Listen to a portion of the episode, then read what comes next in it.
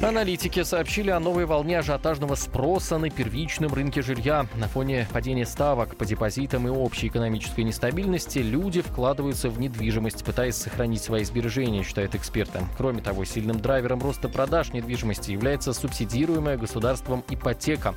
В попытке удовлетворить высокий спрос на фоне пандемии застройщики продолжают совершенствовать дистанционные инструменты по приобретению недвижимости. Так, на днях гипермобильную ипотечную сделку провела группа ЛСР. Заемщик подписал договор с телефона в московском метро, а заемщик-покупатель в этот момент поставил подпись на своем экземпляре, находясь в Кемерове.